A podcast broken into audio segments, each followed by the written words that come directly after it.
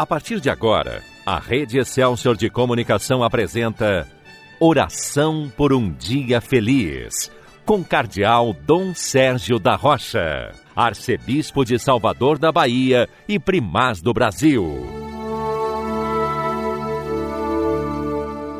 Bom dia, meu irmão, bom dia, minha irmã. Hoje é dia 18 de março, quinta-feira da quarta semana do tempo da Quaresma.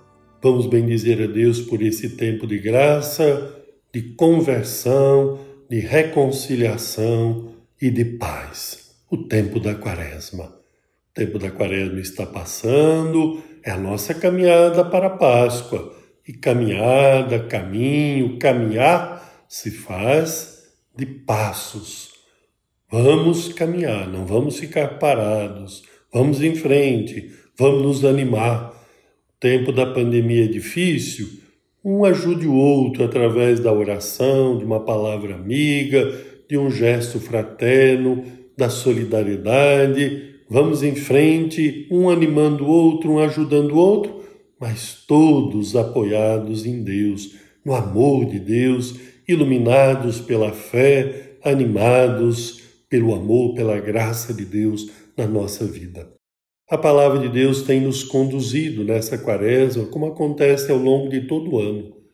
Mas na quaresma, de modo especial, nós deveríamos encontrar mais tempo para escutar a palavra de Deus, para meditar e rezar com a palavra de Deus. Hoje o Evangelho se encontra em João 5. João 5 é aquela passagem que Jesus fala do testemunho que é dado a respeito dele. Jesus vai se referir ao testemunho de João, ao testemunho das suas obras, ao testemunho do Pai, ao testemunho das Escrituras.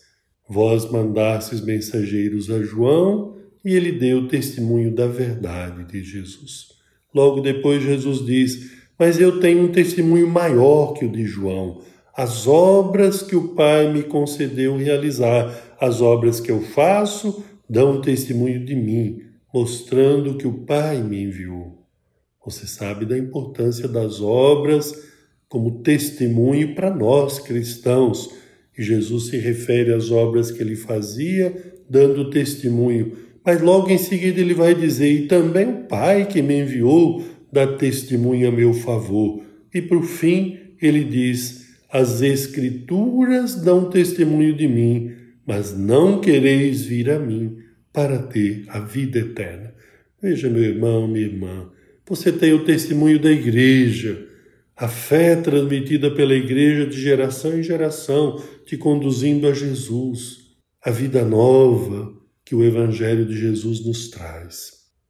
Você tem o testemunho de João Batista, o testemunho que foram as obras que Jesus realizou, o testemunho do Pai, o testemunho da Sagrada Escritura.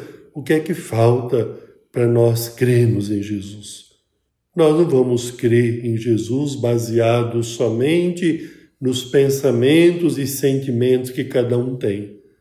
Nossa fé em Cristo, ela não é inventada por cada um de nós. É a fé da igreja, é a fé que está na Sagrada Escritura. E se nós cremos, não é apenas porque com a nossa cabeça ou nosso coração nós sejamos capazes de fazer isso, mas porque temos o testemunho testemunho de João Batista e de tantos santos, o testemunho maior que o de João, que são as obras que Jesus realizou, o testemunho do Pai, o testemunho da Sagrada Escritura. E Jesus diz: Mas não quereis vir a mim para ter a vida eterna. Isto é, com tanto testemunho, naquele tempo, diante de Jesus, havia quem o rejeitasse. E passado tanto tempo, com tantos outros testemunhos tão bonitos da história da igreja, o testemunho de santos e santas, o testemunho da igreja que é santa, nós muitas vezes não conseguimos ainda seguir a Jesus como deveríamos. Quanta gente que nem aceita Jesus porque não aceita esse testemunho que é dado, porque não reconhece esse testemunho.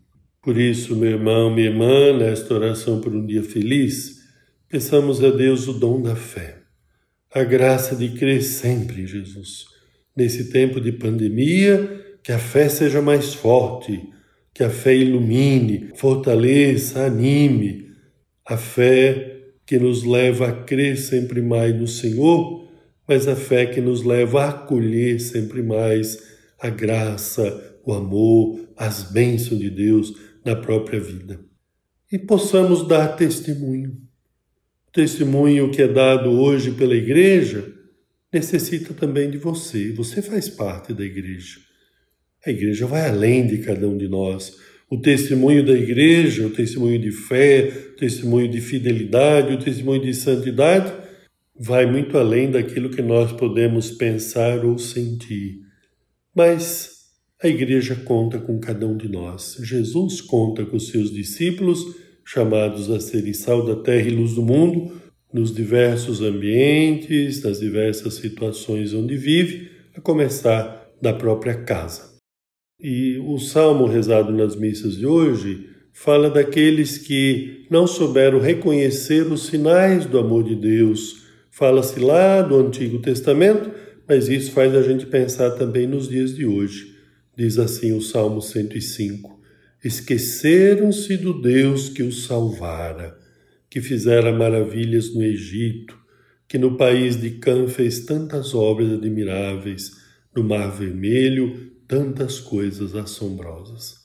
Não se esqueça, meu irmão, minha irmã, dos benefícios, das graças, dos sinais do amor de Deus presente na sua vida, ao longo da sua história, presentes na vida da sua família, presente na vida da grande família que é a nossa igreja.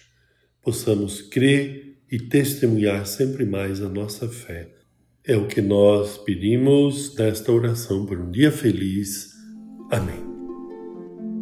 Agora, porque queremos continuar o nosso dia sob a proteção de Nossa Senhora, vamos rezar o Magnífica, a oração de Maria. A minha alma engrandece ao Senhor e se alegrou meu espírito em Deus, meu Salvador, pois ele viu a pequenez de sua serva. Eis que agora as gerações hão de chamar-me de bendita. O poderoso fez por mim maravilhas, e santo é o seu nome.